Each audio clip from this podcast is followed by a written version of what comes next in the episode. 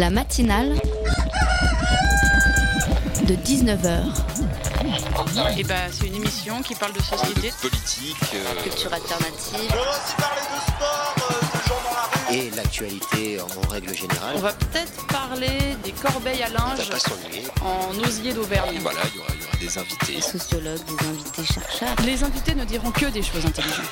Ça va peut-être s'étriper un peu de temps en temps, mais La matinale de 19h, du lundi au jeudi jusqu'à 20h sur Radio Campus Paris. Ce dimanche, mon poisson rouge cache est mort. Peut-être l'était-il la veille et je ne l'avais pas remarqué, trop pris par le boulot et la relation ambiguë que j'entretiens avec l'alcool à partir de 20h. Après un bref hommage dans lequel j'évoque les longues discussions que nous avons pu avoir au sujet de ma carrière sur FIFA ou encore ce jour où, épuisé par l'écriture de mon mémoire, je sucre son eau et verse sa nourriture dans mon café. Je tire solennellement la chasse d'eau de mes toilettes et retourne travailler comme si de rien n'était.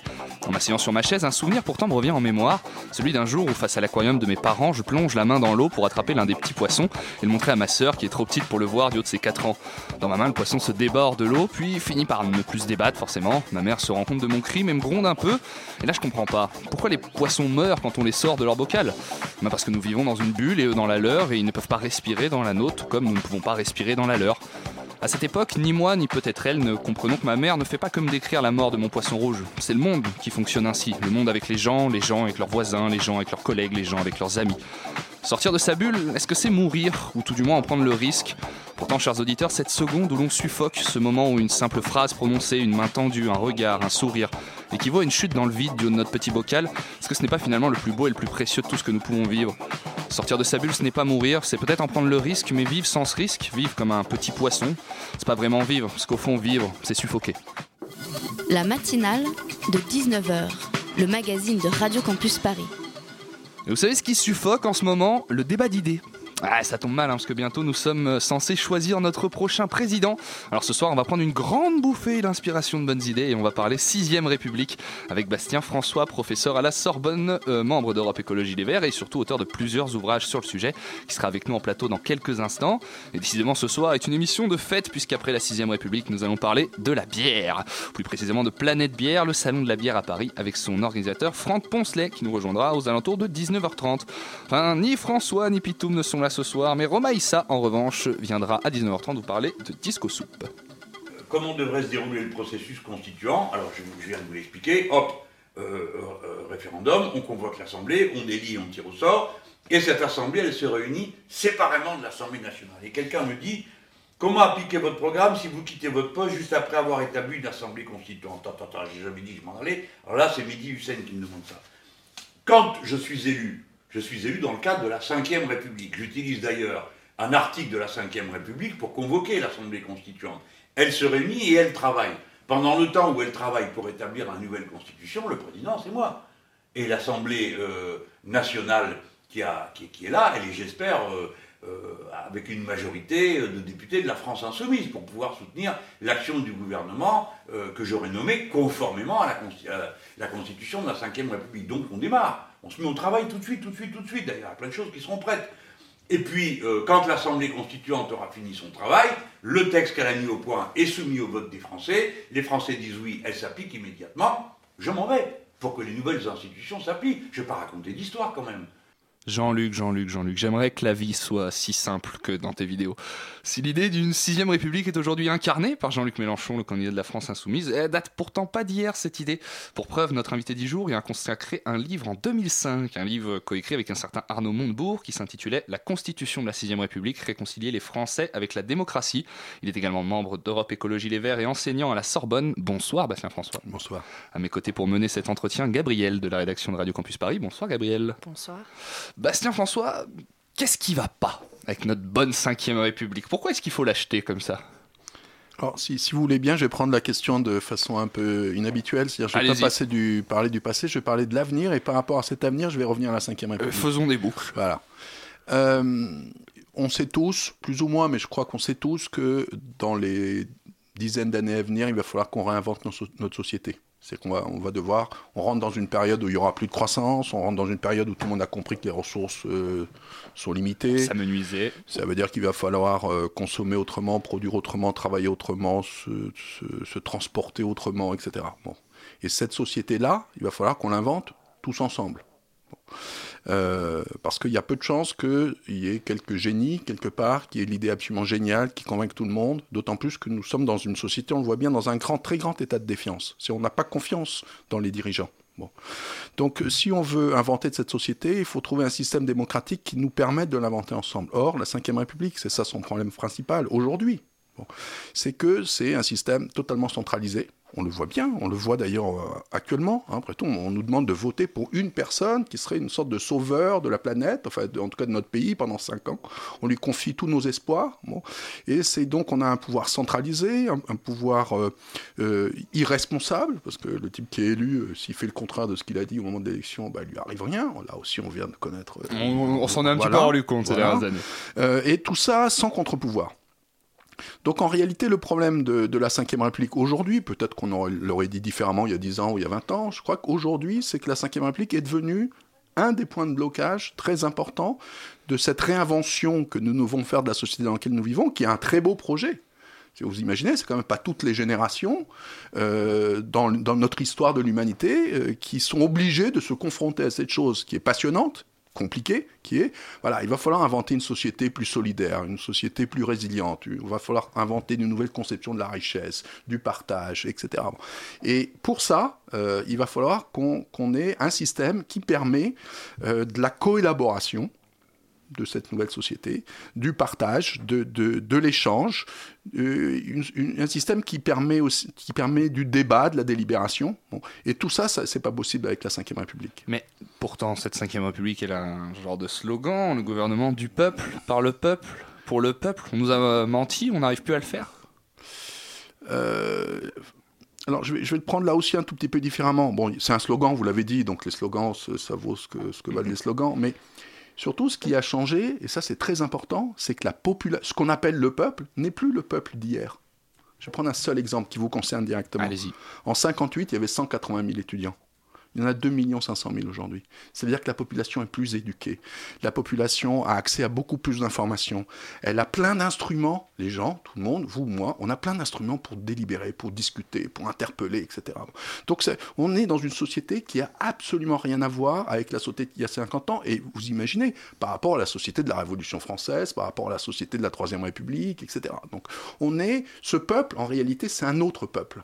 C'est un peuple qui a une aspiration différente à se gouverner soi-même. Voilà. Hein, c'est vrai, euh, les paysans euh, de la Troisième République, ben, ils votaient pour Louis-Napoléon Bonaparte ils trouvaient ça génial. Hein. Euh, parce que ben, c'était l'ordre, c'était la stabilité, ils espéraient que ce soit la paix. Bon. nous, on a d'autres attentes, on est plus exigeants. Hein, nous, on ne veut pas qu'on nous impose n'importe quelle politique publique sans qu'on puisse les discuter. Donc euh, oui, le gouvernement du peuple par le peuple pour le peuple, mais en, étant attentif au fait que nous, le peuple, c'est-à-dire nous, là, dans cette salle, euh, dans cette pièce, et puis tout, le monde, n'importe quel kidam, euh, bah, nous sommes beaucoup plus exigeants et nous avons beaucoup d'autres moyens et de capacités à faire de la politique. Gabriel. Un des problèmes de la Ve République, justement, c'est que les élus, ils peuvent pas être tenus responsables de, leurs promesses, de leurs slogans.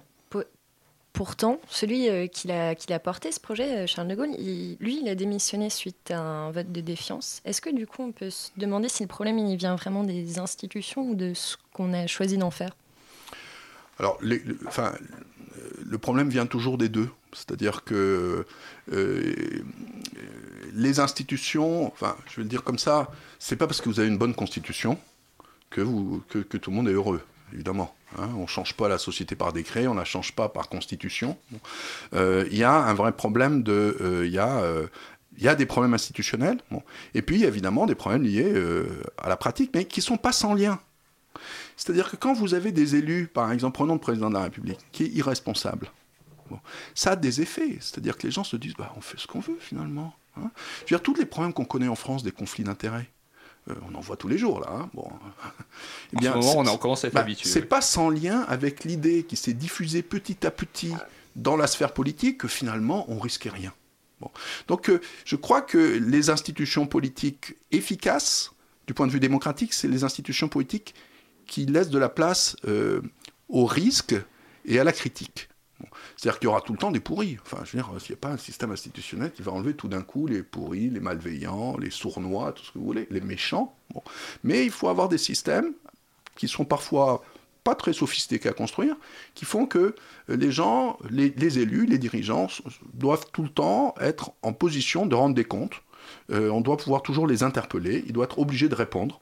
Je vais des, fois, c'est des choses toutes simples. En France, par exemple, le président de la République, il envoie des soldats français faire la guerre à l'extérieur. Il n'en rend jamais compte. Un Premier ministre dans un régime parlementaire européen, ben, toutes les semaines, on lui pose des questions euh, au Parlement et on, lui dit mais pourquoi, qu'est-ce qui se passe, cette opération? Et on contrôle.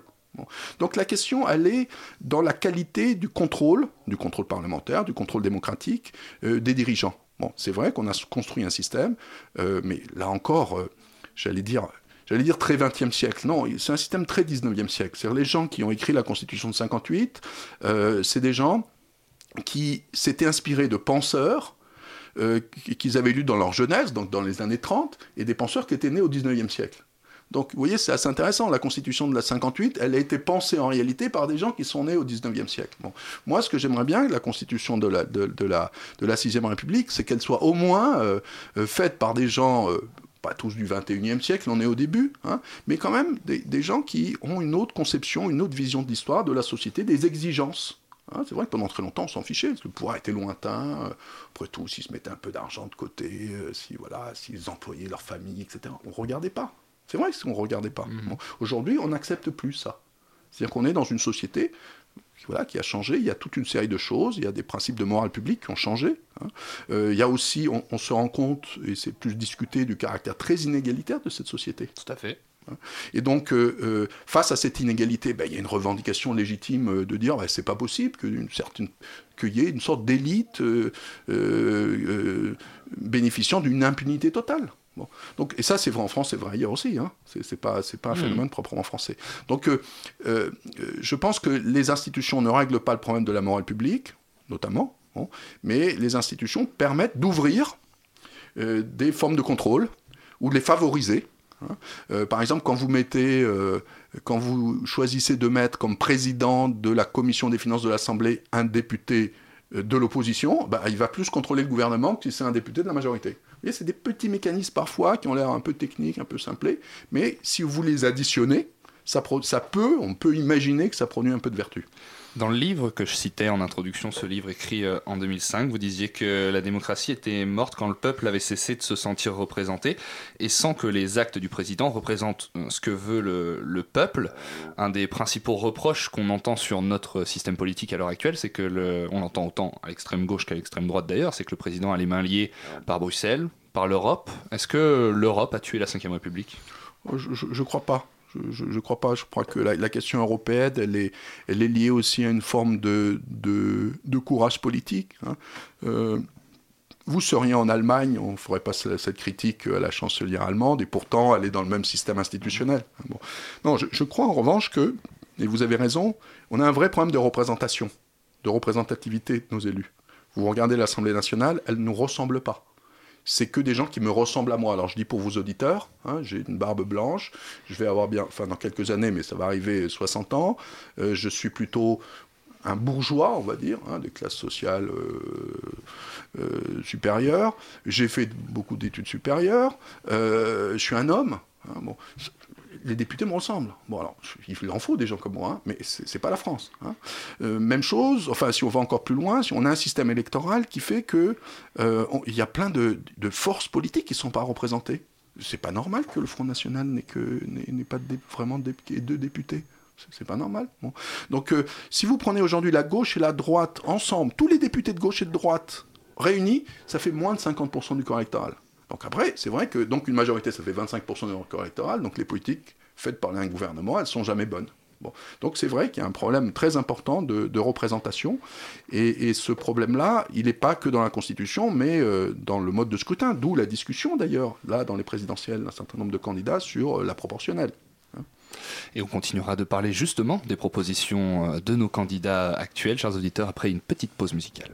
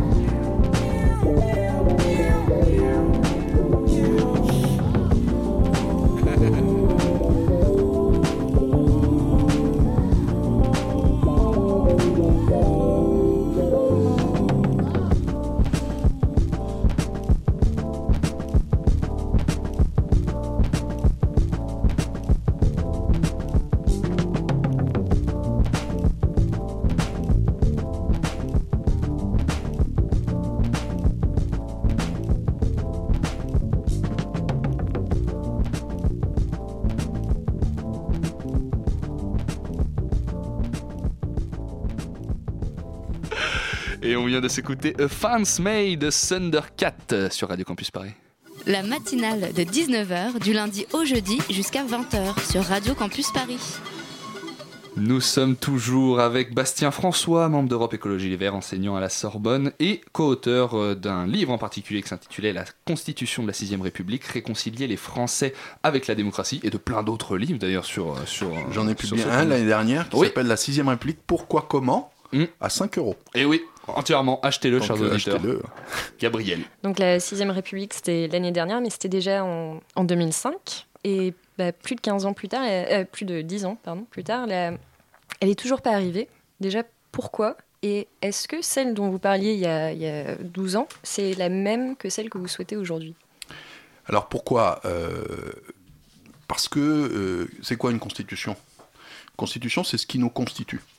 C'est ce qui nous, qui nous définit comme citoyens, c'est ce qui définit nos valeurs, ce qui définit euh, la, conception du pouvoir que nous voulons. Et donc, évidemment, on fait pas ça en claquant dans les doigts. hein. Il suffit pas qu'il y ait deux gus qui écrivent un bouquin en disant oh, you, you, nous on est pour la sixième république, que ça arrive. Donc, euh, euh, la sixième république, comme la septième ou la huitième, peut-être euh, je serai plus là, ça suppose quand même une très, enfin, c'est- pas, pas, pas un amendement à une loi. C'est- notre loi fondamentale. Donc c'est normal que ça prenne du temps. Alors j'aurais évidemment euh, préféré que ça arrive plus tôt, hein. mais euh, il ne faut pas s'inquiéter de ça. C'est un débat très, très lent, très profond. Euh, il a fallu convaincre les gens. Aujourd'hui, je crois qu'on on commence à être convaincu quand même que notre système, il est quand même pas si terrible que ça. Donc il y y y a- du temps. Il faut du temps. L'autre partie de votre question, je la trouve très intéressante parce que justement, d'une certaine façon, je réécrirai pas ce livre de 2005. C'est-à-dire, je trouve que c'est un livre très 20e siècle. Et je trouve que depuis, euh, il y a beaucoup de gens, parce qu'évidemment, je ne suis pas tout le seul, il y a beaucoup de gens qui ont travaillé, qui ont réfléchi, qui ont publié, qui, qui ont manifesté, etc., et qui ont énormément enrichi le, le, projet. Le, le projet qu'on avait fait avec Montebourg, c'était un projet finalement assez classique, qui transformait la Ve République en régime plus parlementaire. Voilà, bon. Il y avait une réponse aussi aux, aux élections où Jean-Marie Le Pen s'était retrouvé au second tour. Il y avait un constat qui s'était Voilà. tiré à ce moment-là. Voilà. Mais là, aujourd'hui, c'est beaucoup plus riche. Regardez, on a des réflexions aujourd'hui extrêmement intéressantes qu'on n'avait pas euh, en 2005 sur le tirage au sort. Qu'il y a une discussion très intéressante, est-ce qu'il faut des gens élus ou des gens tirés au sort, etc. Bon. Il y a une discussion aujourd'hui euh, très intéressante sur, qu'on n'avait pas du tout en 2005, comment on fait pour représenter les générations futures. Parce que ce, dont on est en train de se rendre compte quand même petit à petit, c'est que dans les décisions que nous prenons, politiques mais aussi individuelles, ces décisions ont souvent des conséquences de très long terme. Par exemple, si je jette un, un sac en plastique dans la rue, il va mettre 30 ans à se dégrader. Bon, Euh, évidemment, si je fais une centrale nucléaire, euh, ça veut dire je ne sais pas jusqu'à quand euh, je vais avoir des déchets. Bon. Alors imaginez si on jette une centrale nucléaire dans la rue. Exactement. Et, euh, ou si elle explose, en tout cas, tout Eh bêtement. Bon. Et euh, donc, ça veut dire que euh, il faut, il faut qu'on imagine aussi des institutions qui prennent en charge ces problèmes. Quand on a inventé nos institutions sur lesquelles on vit, grosso modo, on a tout inventé, presque tout inventé au 19e siècle. Hein, bon, on a inventé le parlementarisme, on a inventé tout ça. Bon. Mais on- les, les- les gens qui ont inventé ça avaient un horizon temporel court. C'était d'une élection à l'autre. Bon. Là, maintenant, on se rend compte que les décisions que tous les gouvernements prennent ont des effets sur le climat, sur etc. Donc, il va falloir aussi qu'on intègre dans nos institutions. Voilà. Donc, il y a des nouvelles questions qui apparaissent. Et c'est pour ça que moi je trouve, et d'ailleurs la 6 République aujourd'hui est beaucoup plus sympa, excitante, euh, intellectuellement excitante que celle de, ce qu'on faisait avec Montebourg. Aujourd'hui la 6 République, c'est pas que Mélenchon d'ailleurs. Hein. Justement, euh, c'est une des choses dont je voulais parler avec vous. On a cité en introduction Jean-Luc Mélenchon. Jean-Luc Mélenchon est loin d'être le seul homme politique qui réfléchit à cette question. Tant mieux, il y a les écologistes, il y, y, a des gens chez Benoît Hamon, il y, a des gens, il y a des gens partout, il y a surtout beaucoup d'associations euh, vous avez des mouvements aujourd'hui, un mouvement très important avec plein de jeunes qui travaillent là-dedans, euh, qui s'appelle les civic tech. C'est-à-dire comment utiliser les, les nouvelles technologies pour euh, améliorer le débat, pour créer de la délibération, etc. Donc, vous voyez, par exemple, ces, questions des nouvelles technologies dans la démocratie, ça n'existait pas il y a 10 ans. Donc, il y a plein de questions, il y a plein de mouvements. Et moi, je, alors, alors qu'on vit une période quand même globalement un peu déprimante, hein, on ne peut pas dire que la présidentielle, ça soit follement excitant. Non, pas du tout. il n'empêche qu'il y a dans ce pays et malheureusement, euh, on ne le voit pas trop dans les, votes pour le moment ou dans les candidatures, il y a un mouvement d'invention, euh, un mouvement très positif, c'est-à-dire un, un mouvement qui, qui croit que la démocratie, ça peut être un truc bien, un, mouvement qui croit qu'on peut restaurer la confiance dans notre pays, hein, parce qu'on est dans une société de défiance généralisée. Hein, euh, bon, et donc, et le politique, évidemment, il est dans la défiance, on le voit tous les jours. Donc, euh, euh, moi, je, par rapport à 2005, je dirais, bon, on, prend du temps, mais c'est franchement mieux à l'arrivée. Gabriel. Vous parliez un peu plus tôt du manque de représentativité des élus. Mhm. Euh, ce problème, il va souvent de pair avec l'abstention. Enfin, c'est un peu le serpent qui se mord la queue. Mais euh, est-ce que la Sixième République, ça, espère entraîner un réengagement justement en politique, s'attaquer à ce problème-là également alors encore une fois, hein, c'est pas parce que vous avez vous mettez des super institutions que les gens s'y retrouvent. Hein, bon. Euh, l'idée, mais en revanche, c'est vrai, l'idée de, de, de, la de la sixième République, euh, c'est pour ça que ça peut pas être une idée qui vient d'en haut parce que ça marcherait pas. Hein. L'idée, c'est qu'on la construise ensemble pour qu'on y soit bien. Et si on y est bien, si on est reconnu, si on a un système électoral, par exemple, on peut avoir des candidats qui nous plaisent, hein, pas être obligé de se dire au second tour, je vote pour le moins bon, hein, ou le moins pire, bon, eh bien, le banquier. voilà, à ce moment-là, on peut imaginer que les gens se saisiront plus facilement, que... mais faut, ça, ça, ça va pas non plus, euh, la 6 République va pas non plus faire une révolution qui va enlever... Euh, l'abstention, c'est aussi... Euh, il y a des raisons sociologiques. C'est qui qui s'abstient? C'est les plus pauvres, c'est les, les, familles monoparentales, euh, c'est les gens qui sont au chômage, etc. Hein. donc euh, ça, euh, la Sixième République ne réglera pas l'ensemble des problèmes sociaux. Hein. bon. Mais il n'empêche qu'on peut imaginer, on peut espérer, on peut avoir cette utopie. Moi, je, l'ai. Hein. Mais visiblement, on est des centaines de milliers à l'avoir aussi. qu'il y a dans la démocratie un moteur qui est d'une puissance exceptionnelle pour parler de choses vraiment concrètes, cette sixième République, est-ce qu'elle doit être le fruit d'une élection présidentielle? Est-ce qu'elle doit être le projet euh, d'un candidat? J'en discutais avec un ami euh, pas plus tard qu'il y a deux semaines qui me disait Moi, ça me dérange de voter pour quelqu'un que je sais que quand il sera élu, cette phrase ne veut rien dire, euh, ce ne sera pas le président, mais qu'en fait, il va mettre en place quelque chose que je ne maîtrise pas forcément. Mm. qui doit la faire? Quel type de régime elle doit instaurer? Est-ce qu'on a encore besoin d'un président, d'un premier ministre, d'une assemblée, de, concrètement alors, la sixième République. Ça fait beaucoup de questions. Hein, non, mais c'est très bon. Vous avez posé de très bonnes questions là. On est en France et il y a un verrou en France, c'est l'élection présidentielle. On sait très bien que pour changer un truc, il faut gagner l'élection présidentielle. Euh, vous pouvez gagner plein de choses, euh, bon, mais on est obligé de passer par là. Donc euh, c'est malheureux, mais pour faire la sixième république, il faut passer par l'élection présidentielle. D'où le fait qu'un certain nombre de candidats, dont Mélenchon, mais encore une fois, euh, Benoît Hamon aussi, disent euh, je veux gagner la, présidentielle pour faire la sixième république. Après, qu'est-ce que ça sera la sixième république Mais si on est cohérent, enfin en tout cas si je suis cohérent avec moi-même, je dirais mais ce que sera ce que le peuple en décidera? Alors moi j'écris des bouquins, je fais des propositions, j'ai des idées, mais c'est pas moi qui l'écris. Si on veut que la sixième république, ça soit à nous tous, faut pas demander à trois profs de sciences politiques de venir vous l'écrire à l'avance. Alors bien sûr, les politiques peuvent, et c'est leur responsabilité, les candidats, par exemple l'élection présidentielle, leur responsabilité, c'est de dire, moi je pense que ça serait bien comme ça. C'est-à-dire qu'une constituante, c'est un bon plan. Alors, moi je trouve que c'est pas un très bon plan, on va dire, on pourrait avoir un plan mieux. C'est-à-dire que la constituante, le problème, tel que l'imagine Mélenchon, c'est je suis élu, je fais un référendum, je fais une constituante, c'est-à-dire je bon voilà, et puis le débat s'arrête là.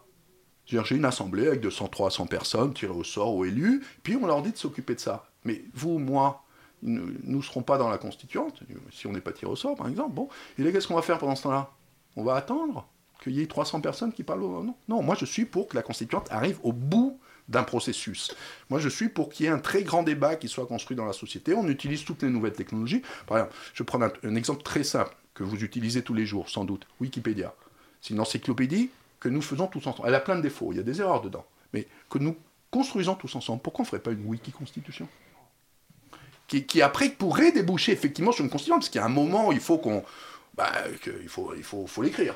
Hein, donc il faut qu'on discute, qu'il y a des libérations, etc. Mais je crois qu'il faut plus un processus constituant participatif, avec au bout une constituante, que la constituante d'entrée. Je trouve que ce n'est pas une très bonne idée. Bon, ceci étant, si Mélenchon est élu, peut-être qu'on aura le temps d'essayer de le convaincre. On pourra peut-être plus, un peu plus sophistiqué. Mais justement, euh, en ce qui concerne la suite des institutions, euh, par exemple Claude Barthelone, lui avait évoqué pendant un temps l'idée d'une sixième république, mais il l'imagine encore très parlementaire. Est-ce que on a encore présidentielle, lui oui, exactement, oui, tout à fait, je, confonds. Mais est-ce qu'on a encore besoin d'un homme fort euh, à la tête de l'État? Franchement, je crois pas. Franchement, je crois pas. Euh, alors, il faut pas non plus euh, euh, tout idéalisé, c'est-à-dire par exemple les premiers ministres des pays européens, on parlait tout à l'heure de la chancelière allemande, c'est quand même un petit pouvoir assez concentré, très personnalisé. Et c'est vrai qu'aujourd'hui, il y a cette dimension de la personnalisation du pouvoir. Mais je crois qu'on peut effectivement construire un pouvoir qui est nécessairement plus collectif, qui est nécessairement plus délibératif, et que cette vision un peu, mais c'est la vision... c'est quand même une vision très ancienne. C'est la vision du leadership qu'il y avait dans les années 30. Le Duce, le Führer, le chef. Il faut un chef à la France. Voilà, c'est cette vision-là. Dont est issu évidemment le général de Gaulle ou d'autres, mais de cette génération-là. Aujourd'hui, nous, savons très bien, dans notre vie, à l'université, dans l'entreprise, etc., que cette forme de leadership, elle marche plus. Vous ne pouvez pas dire, euh, dans une entreprise, vous pouvez pas dire, je suis le chef tout puissant pendant 5 ans et personne ne discute pendant 5 ans de ce que je décide. Ça, serait un modèle de management qui serait pas enseigné. Enfin, jamais aucune école de commerce va enseigner ça à ses, élèves. Donc, vous voyez, c'est-à-dire que je pense qu'aujourd'hui, le pouvoir doit s'exercer de façon différente pour être efficace. Pour être efficace. Gabriel. Mais justement, cette personnalisation, ce, ce leadership, enfin, ça fait deux ans à peu près avec les, lois d'état d'urgence qui s'enchaînent qu'on on le vit tous les jours. Justement, on, on nous donne ces arguments comme quoi en ce moment on a besoin d'un chef de l'État fort, surpuissant et tout Comment on, Comment on répond à ça, Est-ce que aujourd'hui les gens, dans l'instabilité du contexte, euh, sont pas à la recherche d'un homme fort et d'un guide? Moi, je crois qu'on répond par l'efficacité. C'est-à-dire que tout le monde sait que euh, une décision collective, partagée, délibérée, elle est à la fin plus efficace. Alors évidemment, il y a un moment, quelqu'un qui est responsable de la décision finale. Bien sûr. Dire, euh, ça, c'est pas ça. Mais se dire que une personne sans contrôle, sans contrepoids, sans contre-pouvoir, euh, euh, parce qu'il a été élu un moment dans une circonstance particulière comme le chef, va être celui qui aura la science infuse et qui nous sauvera en toutes circonstances, enfin, franchement, c'est quelque chose qui, qui n'a pas grand sens. Soyons idéalistes un petit peu, Bastien François. Quand vous regardez le monde aujourd'hui, est-ce que vous voyez cette sixième République arriver bientôt? Alors bientôt, je, bah je, je sais pas. Je sais pas si bientôt, mais, mais je suis très optimiste. En revanche, je suis très optimiste parce que on n'a pas le choix. Je vais vous dire, on va affronter des, choses très très compliquées, des problèmes énorme. Là, par exemple, on a eu une crise migratoire. On a eu quelques millions de migrants, mais ça va être plus que quelques millions. Ça va être des dizaines de millions de migrants dans 20 ans, dans, 30 ans. Je veux dire, il va falloir gérer des choses très, très compliquées sur l'idée de nation, sur l'idée de souveraineté nationale, sur toutes ces idées-là. Si on n'est pas capable d'inventer quelque chose, on est mal barré. Et moi, je pense qu'on est capable. Eh bien, je vous remercie beaucoup, Bastien François. J'espère que, que, vous avez raison. Je rappelle que vous êtes professeur euh, à la Sorbonne, que vous avez écrit plusieurs livres sur euh, la Sixième République, que vous êtes membre d'Europe Écologie Les Verts, et on imagine que cette Sixième République ne pourra pas se passer de cette notion d'écologie aujourd'hui. Quant à nous, chers auditeurs, on se quitte euh, quelques instants pour une petite pause musicale et on revient tout de suite avec la chronique de Romaïssa.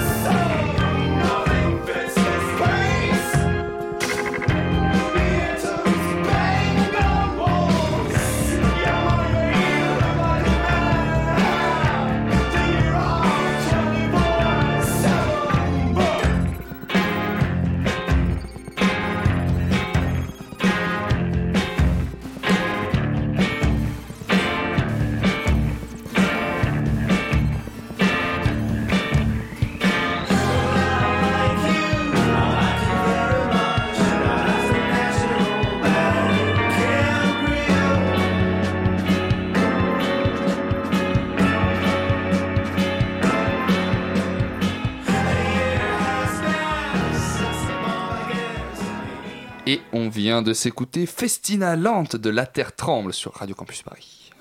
La matinale de 19h sur Radio Campus Paris. Et il vous reste quelques minutes à patienter avant que nous parlons bière. Mais avant ça, Romaïssa, il me semble que tu t'es rendu à Argenteuil dans le 95 à une fête de quartier organisée par la maison de quartier de la ville pour voir à quoi ressemble une disco soupe. Euh, oui, c'est exact. Alors, il y avait de la musique, des enfants qui jouent, le public présent est assez familial. Et au niveau du buffet, je vois sur la table des bananes, des oranges, des pommes, des choux, des champignons, des tomates, bref, plein de fruits et légumes. Ce qu'on propose à manger ou boire, ce sont des jus, des smoothies, de la salade composée et même de la soupe. Et là-bas, j'ai rencontré Laetitia, cofondatrice de l'association La Pastèque. Ah, ça tombe bien, la pastèque, vu qu'il y a plein de, de fruits et légumes. Mais qu'est-ce que c'est la pastèque? Alors, en quelques mots, La Pastèque, c'est un projet qui vise à créer un lieu de vie convivial pour tous et qui s'articule autour d'une thématique, la lutte contre le gaspillage sous toutes ses formes, ou du moins sensibiliser à ce phénomène. Et la pastèque valorise un mode de consommation alternatif par le réemploi et propose de partager un moment de détente et de loisir, de partage et même d'échange. Et Laetitia, donc, qui est bénévole là-bas, euh, travaille depuis quelques mois déjà sur le développement de ce projet. Et pour ça, elle organise des disco-soupes. Nous, en fait, on s'est constitué en 2014. Euh, donc, on a monté un groupe local à Argenteuil euh, de Disco Soup. Donc, euh, on a évolué sous la forme d'un collectif d'habitants. On avait envie de faire une fête autour de la thématique du développement durable, de l'anti-gaspi. voilà. Et donc, très vite, on a pensé à faire une Disco Soup. Donc, c'est comme ça qu'on a commencé nos activités. On a fait un premier événement qui s'est hyper bien passé. On attendait une trentaine de personnes, on en a eu 100. Euh, du coup, pour nous, ça a été un franc succès. On s'est dit, bah tiens, peut-être que sur le territoire, euh, la question du gaspillage alimentaire, ça intéresse les gens. Ça, enfin voilà, et puis euh, qu'il y a besoin aussi d'avoir ces événements festifs pour créer du lien entre les gens. Et donc euh, voilà, on a continué à faire des disco soupes euh, toute l'année 2015. Et puis à la fin de l'année, on s'est dit, ah, ça serait bien qu'on se monte en association ne serait-ce que pour des questions d'assurance, euh, de choses comme ça. Et on avait envie de travailler sur une thématique un peu plus large que euh, la lutte contre le gaspillage alimentaire, c'est euh, la lutte contre le gaspillage sous toutes ses formes. Et donc c'est comme ça qu'est née la Pastèque, l'association qu'on porte aujourd'hui, et qui, qui a plusieurs projets, notamment un projet de ressourcerie et de café associatif. Donc on est sur des activités qui sont autour du réemploi, voilà, et où on aimerait aussi pouvoir employer des personnes qui sont en insertion professionnelle pour leur redonner aussi euh, bah, une seconde vie professionnelle. Ah, Je suis désolé Romaïssa parce que j'ai lancé le, son complètement trop tôt. Je vais te demander qu'est-ce que c'était les disco soupes. Mais bon, on a compris que c'était un mouvement qui visait à récolter des fruits et légumes invendus pour lutter contre le gaspillage et euh, pour euh, faire prendre conscience de ça aux gens, aux habitants d'un quartier. hein. Mais l'idée, elle est quand même plutôt sympa. Oui, bah oui, ça l'est. Et on peut dire merci à nos chers voisins, les Allemands, parce que ce sont eux qui ont donné naissance à ce concept en 2012, et plus précisément à Berlin.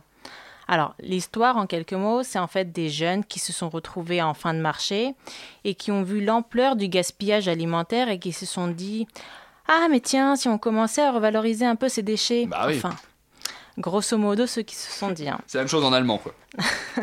Essaye pour voir, je sais pas ce que ça va donner. Ça va pas être probant. Et donc, ils ont décidé d'en faire une super fête, de mettre de la musique et de s'ambiancer autour de ça. Ils ont commencé à éplucher des légumes et d'autres gens les ont, les ont rejoints. Alors, disco soupe, du coup, c'est né en Allemagne. euh, c'est que le mouvement est présent dans d'autres pays d'Europe. Alors oui, effectivement, et d'ailleurs, tout le monde peut organiser une disco soupe.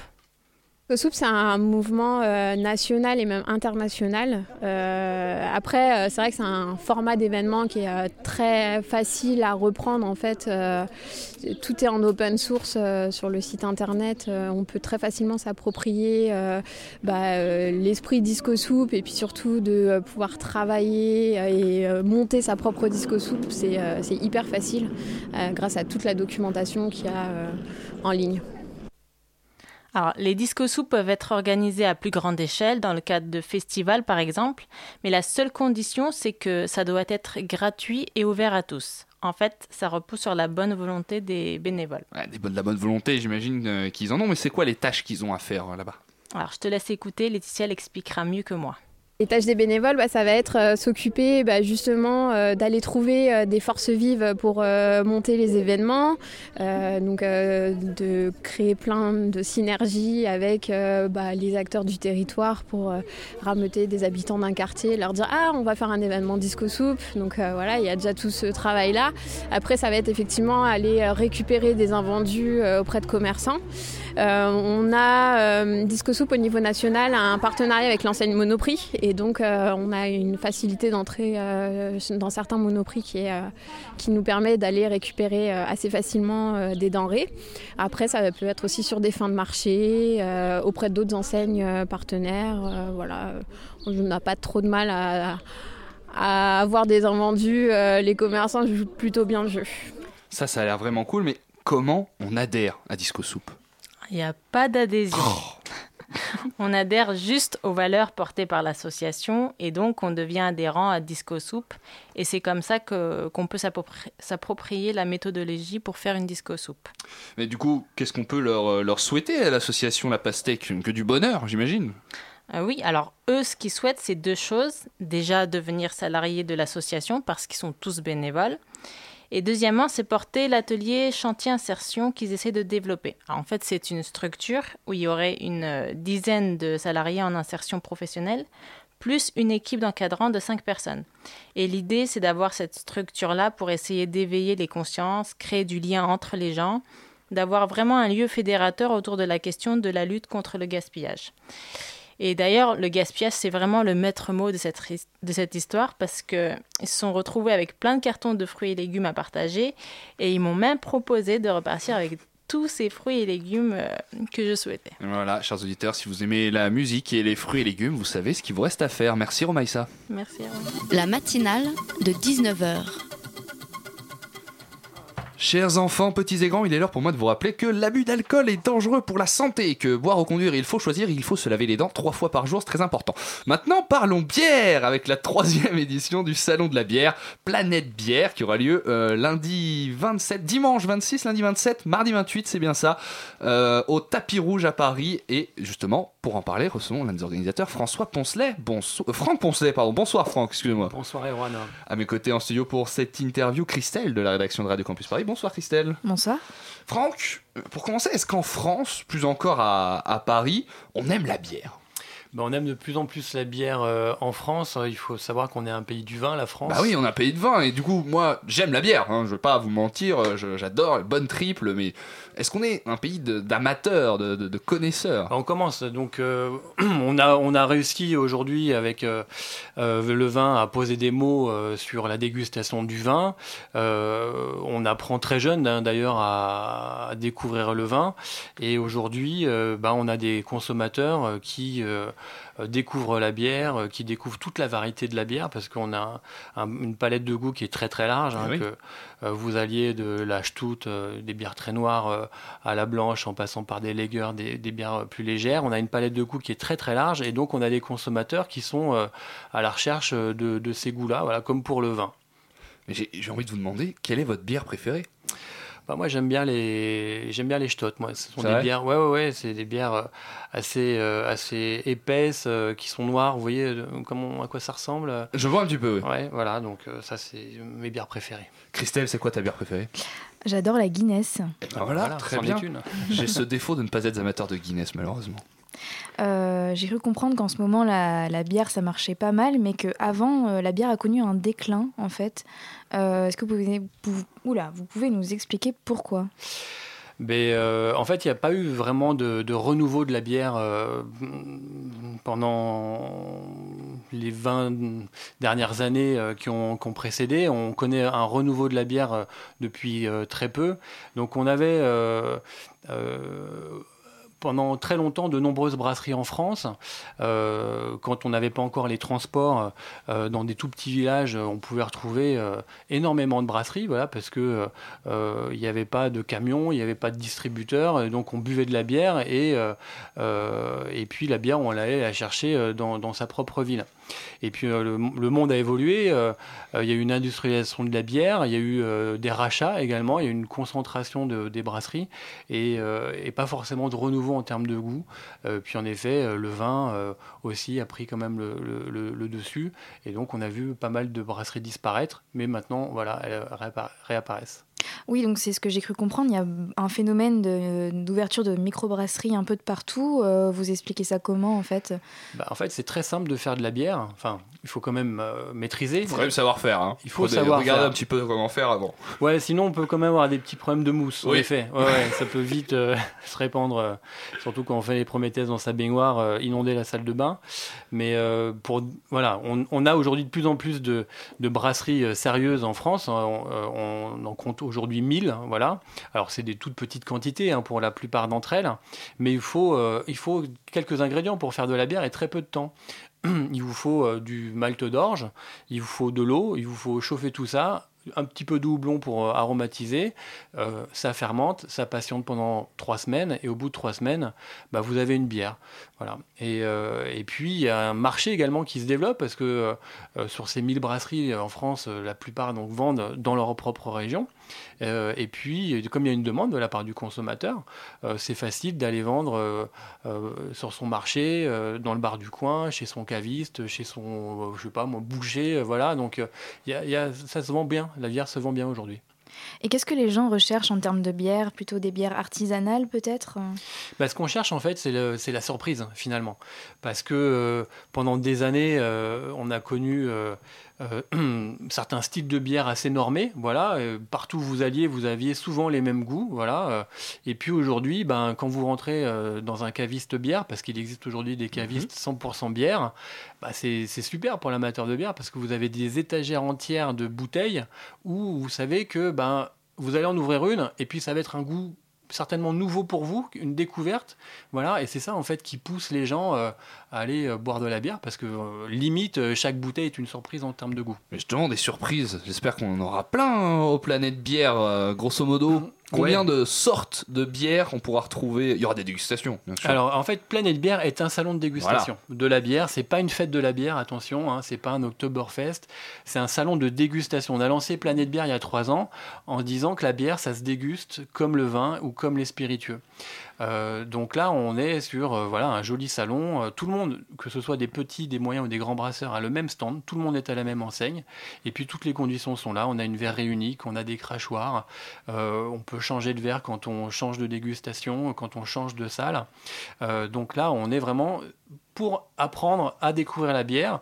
Donc le dimanche, qui est la journée grand public, euh, là on a vraiment des gens qui s'intéressent à la bière. Ils vont pouvoir discuter avec les gens qui font la bière. C'est un, salon d'échange également euh, sur les savoir-faire, euh, sur l'histoire des brasseries. Et puis tout ça se fait avec des petites quantités. C'est-à-dire que euh, on, va vous servir 10 centilitres, vous n'êtes même pas obligé de tout boire, vous avez goûté, ça vous a plu, ça vous a pas plu, on a des crachoirs, comme dans, comme dans les salons de vin, vous videz votre verre et vous pouvez passer à la dégustation d'une autre bière. Et pour les, surprises, donc pour les, euh, pour les nouveautés, alors il y en a pas mal, mais euh, si je peux en citer deux, bah, justement, Christelle, toi qui aimes Guinness, il faut savoir que Guinness lance une bière blonde, voilà, c'est un Mon Dieu est-ce que le monde est prêt à ça C'est une révolution en tout ah bah cas euh, pour Guinness. Hein, voilà, donc euh, la Guinness classique telle que tout le monde la connaît euh, existe. Il y a Tiffany qui me dit dans le casque qu'elle n'est pas du tout prête à ça. Bah écoutez, moi j'ai pas goûté encore. voilà, venez goûter à Planète Bière et puis vous, eh bah verrez si, venez, si, ça venez vous, faire une idée. grosso modo, oui, fini. Non, bah, y a ça, voilà, euh, il y, a énormément de nouvelles brasseries également exposantes. Hein. On a 90 brasseries qui viennent du monde entier. Euh, euh, je sais pas, il y a des gens comme la brasserie Stone Brewing, voilà, qui, est un, des précurseurs de la bière artisanale aux États-Unis, qui va venir pour la première fois au, salon. Il y a des jeunes brasseries allemandes, Berlot, qui, qui arrivent, et Crew Republic également. Voilà, c'est très riche. Euh, même Heineken, il euh, n'y a pas que Guinness qui, qui, se, qui, qui, innove. Même Heineken lance une nouveauté qui s'appelle H71 euh, à notre salon. voilà, donc c'est, il y a plein plein de choses. Il y a des bières artisanales et puis il y a des bières qui parlent un petit peu à tout le monde. Et eh ben on va continuer de parler bière, chers auditeurs, après une petite pause musicale.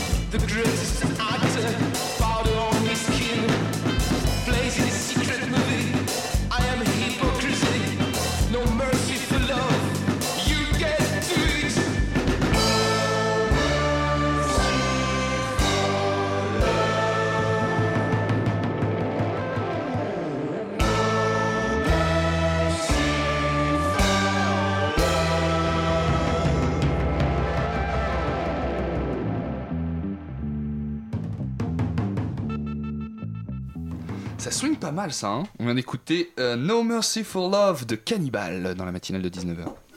La matinale de 19h, le magazine de Radio Campus Paris. Et nous sommes toujours avec Franck Poncelet du Planète Bière, le salon de la bière à Paris, au tapis rouge, le 26, 27 et 28. C'est Alors bien ça 26 et 27. 26 pour le grand public, 27 c'est la 27 journée pour professionnelle. la journée euh, professionnelle. Et chers auditeurs, euh, je vous informe que si vous voulez euh, venir donc le dimanche 26 euh, au Planète Bière, Radio Campus Paris vous offre des places. Et pour ça, il vous suffit de rejoindre la page Facebook de la matinale de 19h ou d'envoyer un mail à concours at radiocampusparis.org. On parlait du fait que justement le Planète Bière est un salon de dégustation euh, et pas une, une fête de la bière. Est-ce qu'on déguste une bière comme on déguste du vin? Ouais, ouais, c'est exactement euh, la même chose. Euh, Vous avez une robe, hein, il y a une couleur, en effet, il y a un nez également à la bière. Euh, la palette des couleurs, elle est très très large. hein. Euh, C'est-à-dire que euh, très, on, on- classifie généralement les bières par blonde, ambrée, brune, etc. Mais en fait, vous avez toutes les nuances entre la bière très pâle et la bière noire. Donc il y a ambré, plus ou moins ambré, très très ambré, etc. jusqu'à noir. Euh, puis en plus, après, donc vous avez euh, également les saveurs, euh, les saveurs en bouche. Alors c'est vrai qu'il y a souvent aussi le houblon qui parle pour la bière. Et puis, comme pour le vin aussi, maintenant, la bière s'invite à table. C'est-à-dire que vous pouvez faire des accords mets et bière euh, de l'entrée au dessert. Voilà, comme pour le vin, euh, il y a des bières qui vont s'adapter plus, euh, je sais pas, sur un fromage, plus sur un poisson, plus sur un chocolat. et là, on peut faire pas mal de, jolies expériences à table aussi. Et Il y a une grosse différence entre les bières en bouteille euh, des bières en pression? Alors, euh, ça va être le gaz en fait. Si on rentre euh, sur un, point d'un point de vue un peu technique, en effet, euh, par exemple, la Guinness, vous la tirez à la pression avec de l'azote. Si vous avez une bouteille, vous pouvez pas avoir ce gaz-là. Donc, en effet, il y a une petite différence, voilà. Euh, mais euh, elle, est, elle est très sensible. Pendant euh, Planète Bière, il n'y aura pas que des dégustations, il y a aussi des conférences oui. organisées autour de la bière, et notamment une sur ce dont vous venez de parler, sur l'accompagnement, la bière comme boisson d'accompagnement de repas. Oui, tout à fait. Ouais, ouais, alors on Avec, ah, j'avais noté le, le- le nom du, du chef qui sera, qui sera présent, et je le retrouve plus sur mes feuilles, peut-être vous pouvez me le Alors c'est Florent. Laden. Florent, Florent Laden, Laden. qui est un, un jeune chef qui a un restaurant à Lille euh, et qui euh, a pris le parti, euh, puisque Lille c'est en plus euh, une grande région brassicole, hein, a pris le parti de, proposer euh, des, plats euh, avec euh, des bières, voilà. Donc il vient, il vient nous parler de, bah, il vient nous parler de son, son approche et de son savoir-faire. Il y a une autre conférence également animée par une experte qui est là depuis pas mal de temps, qui milite beaucoup justement pour les accords mets et bières. Donc elle va vous parler euh, d'accords avec euh, le fromage. Alors, on a un autre chef qui est là également, qui est Cyril Lignac, qui vient faire une conférence. Cyril Lignac sera là, dis donc. Il sera là, tout à fait. Et euh, alors lui, plutôt pour parler, bien sûr, il va parler de table, hein, mais il va également parler de, de sa propre bière, voilà, qu'il a fait en collaboration avec une brasserie d'Île-de-France qui s'appelle Vol Soleste, et sa bière s'appelle Homemade. Voilà, donc il va nous expliquer bah, pourquoi il a pris euh, voilà, le parti de la bière lui aussi, parce que c'est quand même quelqu'un qui euh, euh, est un, un représentant de, de, du- du- De la du- gastronomie de dans l'idée De la gastronomie, voilà, et qui fait la démarche d'introduire la bière à table. Eh ben, je trouve ça vraiment bien. Et alors, j'ai vu un nom qui correspond à une définition qui s'appelle le chaser, chasser, chasser. Ah, chaser. Le chaser, voilà, faut le dire avec l'accent aussi. Et donc, du coup, on aura aussi euh, l'occasion de- d'entendre parler du chaser. Qu'est-ce que Voilà. c'est le chaser? Bah, En fait, on, voilà, on fait une petite euh, excursion euh, sur les accords euh, bière et spiritueux. Ah, Là, parce que pour moi, le ça coup- m'a effrayé, ça.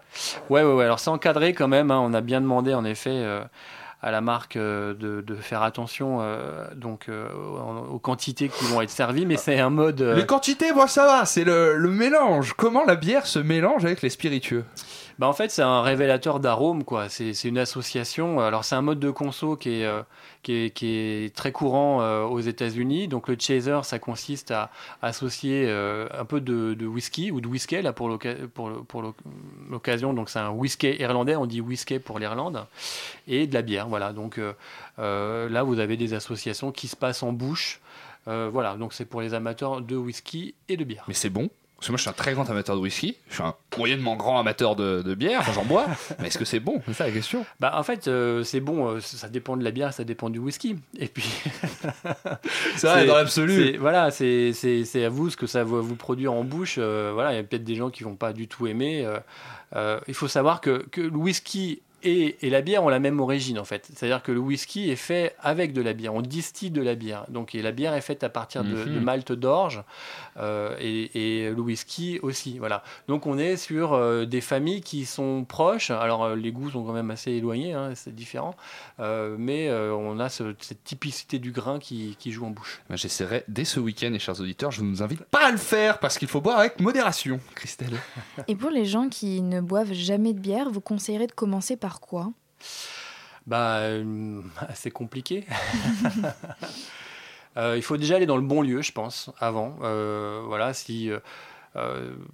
après, il faut, être curieux, bien sûr. Il faut être un peu épicurien, voilà, parce que mm, personnellement, j'ai fait l'expérience avec des gens qui aimaient le vin, hein, voilà, qui disaient moi j'aime pas la bière ou je connais pas la bière. Euh, donc on va dans le bon lieu avec la bonne personne qui va vous guider finalement, euh, qui va vous interroger sur vos goûts déjà, sur ce que vous aimez. Euh, alors bien entendu, on va commencer avec des choses un peu soft, on va dire, on va pas aller tout de suite sur des bières très très puissantes en, en degré d'alcool et en goût. Voilà, donc qui aime, euh, qui aime le vin, qui aime découvrir, je pense, peut aimer la bière. Une dernière question avant de se quitter, Franck. La bière, ça rime pas forcément avec alcool. On a des bières sans alcool aussi sur le salon. Oui, tout à fait. Ouais, ouais, on a des bières sans alcool. Euh, donc on arrive à extraire l'alcool de la bière, voilà, euh, par des méthodes d'évaporation de l'alcool. Et euh, bah, ça va vous remplacer euh, une bière alcoolisée. Euh, voilà, vous n'avez pas envie forcément d'avoir de l'alcool dans ce que vous buvez. Vous revenez de, je sais pas moi, d'un tour de vélo ou d'un footing et vous n'avez pas envie d'alcool, ce qui est un peu normal. Bah, vous remplacez ça par de la bière sans alcool. Et c'est vrai que c'est un segment qui progresse. Eh ben, je vous remercie. Je vous invite, euh, chers auditeurs, Bah, à vous rendre au Planète Bière les 26 et 27 euh, mars prochains. Je vous rappelle qu'on fait gagner des places. Tout sera dans le, le podcast de l'émission. Pour ça, il vous suffit de nous suivre sur Facebook. Et c'est déjà la fin de la matinale. Pour moi, le temps de remercier tous ceux qui m'ont accompagné ce soir Gabriel et Christelle, euh, Romaïssa également, mais aussi Tiffany à la réalisation, Marion qui est malade en plus, à qui je souhaite un bon rétablissement, et Elsa à la coordination, ainsi que je ne sais pas du tout qui s'occupe du web ce soir, mais il a tout mon amour. C'est grâce à lui que vous allez pouvoir retrouver cette émission en podcast et la partager à vos amis. Pour rien louper de tout ça, je vous invite forcément à rejoindre la page Facebook de la matinale et cette émission sera diffusée demain à 13h sur le site de Radio Campus Paris. Mais surtout, restez bien avec lui parce que dans un instant, c'est extérieur lui. Salut C'est extérieur, extérieur Nuit. nous. Salut, salut, comment ça va la Bah, matinale mieux que la dernière fois qu'on s'est vu, hein Ça, euh, mais ça, les gens ne le sauront Les pas. les gens ne peuvent pas le savoir. Ça restera entre nous. Cette semaine, on va parler de La Belle et la Bête. On va faire un dossier thématique sur les adaptations en général et sur les adaptations de ce conte à travers les âges, en passant par Jean Cocteau, par Christophe Gantz et par ce nouveau La Belle et la Bête Disney. On va aussi parler de Fixer d'Adrienne Sitarou, de Fantastic Birthday de Rosemary Myers, de la série Marvel Iron Fist.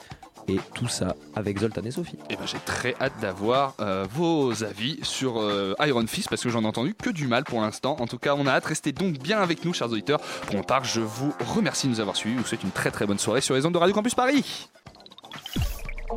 20 Éteins la télé maintenant Il est 20h. Radio Campus Paris. Vous pourrez être étonné puisque vous n'avez pas entendu le.